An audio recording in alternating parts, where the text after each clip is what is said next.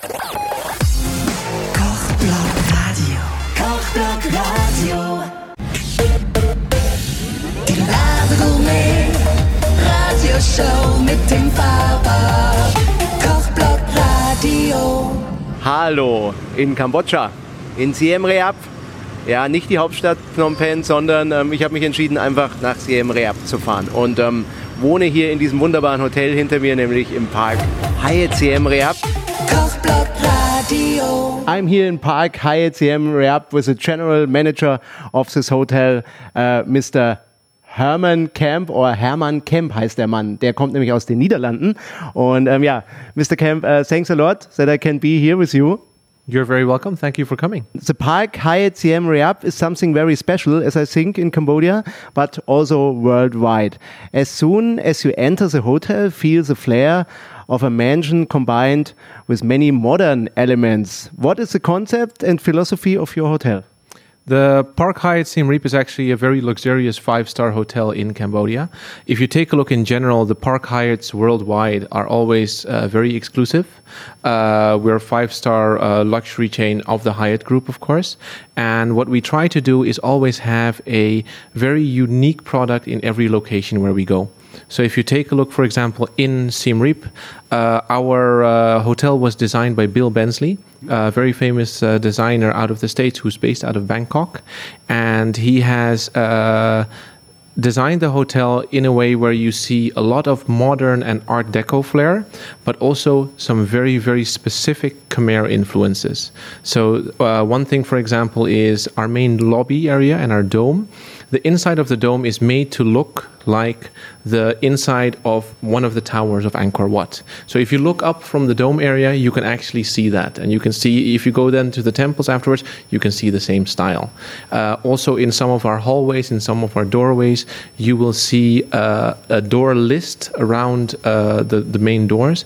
And this also comes back into uh, the Angkor Temple complex. So if you go to the temple complex, if you look closely, you'll see a lot of resemblances.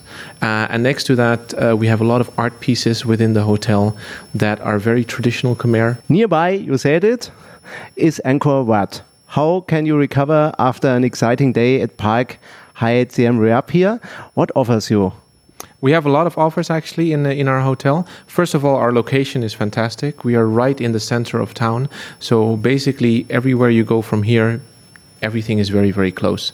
You have the French Market 500 meters down the road. You can walk there very very easily. Uh, you have uh, the river, which is another 500 meters the other way. The Royal Gardens, which are 500 meters uh, down uh, to the to the left of the hotel as well. So you have a lot of things within walking distance of the hotel. Uh, the Angkor Temple complex itself is uh, five kilometers away, so also very, very close.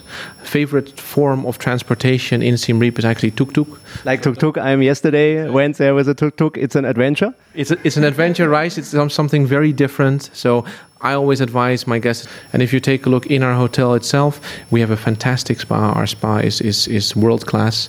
Um, most of our spa treatment, uh, ladies and men, have been trained either in Singapore or Hong Kong. So they all have been professionally trained, and we give fantastic uh, signature treatments. You have here in the hotel some very unique things like the saltwater pool. It's so interesting. What is the idea of this? Correct. Well, when we uh, refurbished the hotel under the Hyatt name, uh, we created a second pool. So, first of all, when the hotel started as an independent, which is a free-form water pool, and this one is chlorinated and on the first floor. And when we opened the hotel again, we also had a saltwater pool on the ground floor. And this saltwater pool uh, is uh, basically a lap pool uh, to give a different experience to the guest and to also make sure that the guests have a choice. Here at Park Hyatt Siem Reap, there's uh, the city's most unusual dining area, I would say. So uh, you can eat under the stars, right? And you see fire. I saw it myself uh, last evening. Fantastic. Okay. Well, then you already got to experience it, which is very, very good. Uh, if you take a look at our courtyard, we have a center courtyard in our hotel. Uh, inside the courtyard, in the middle of it, is a banyan tree. Uh, banyan trees or uh, a bodhi tree is uh, something that is revered by Buddhist religion, right? We are in a Buddhist country here, and uh, that's why when to have something so so so special right in the middle of the courtyard is very very nice and very unique as well. Around the uh, banyan tree, we also have uh, a pond, which in the evenings is lit by live fire. And then you have the sky right above you basically. And uh, on uh, monday wednesday friday and sunday we also have our live cultural performances where we have live apsara shows uh, that show in the courtyard from 7 p.m so you can also enjoy uh, a cultural experience while dining under the stars Also you see, you should come. Ihr seht, ihr solltet unbedingt mal kommen.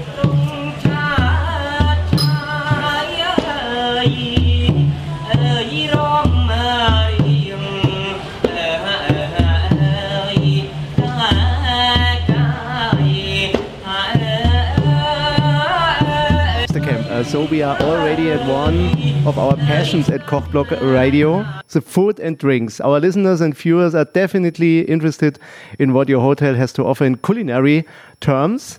What is the offer and what is the variety and your personal favorite? Can I also taste the real Khmer cuisine here in the hotel?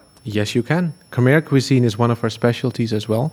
Uh, in general, we have a very vast variety of, of, of food on offer here and beverages as well, of course. Our executive chef, uh, Piset Tiam, is actually a local. He comes from the Pauk village, which is 20 minutes drive from uh, from Siem Reap, and he has grown up here and he has lived here for uh, most of his life. Uh, a few stints in Shanghai and in uh, Laos, I believe, and then after that back in Siem Reap and uh, he's been our executive chef since the De La Paix time already. So for Hyatt already for uh, five years.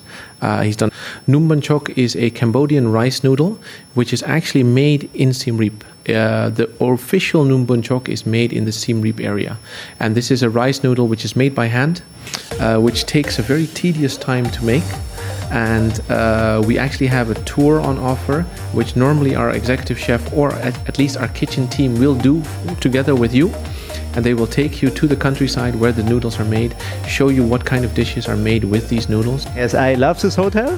thank you fantastic And I'm happy that we have a cooperation together and thanks for this interview. you're very welcome thank you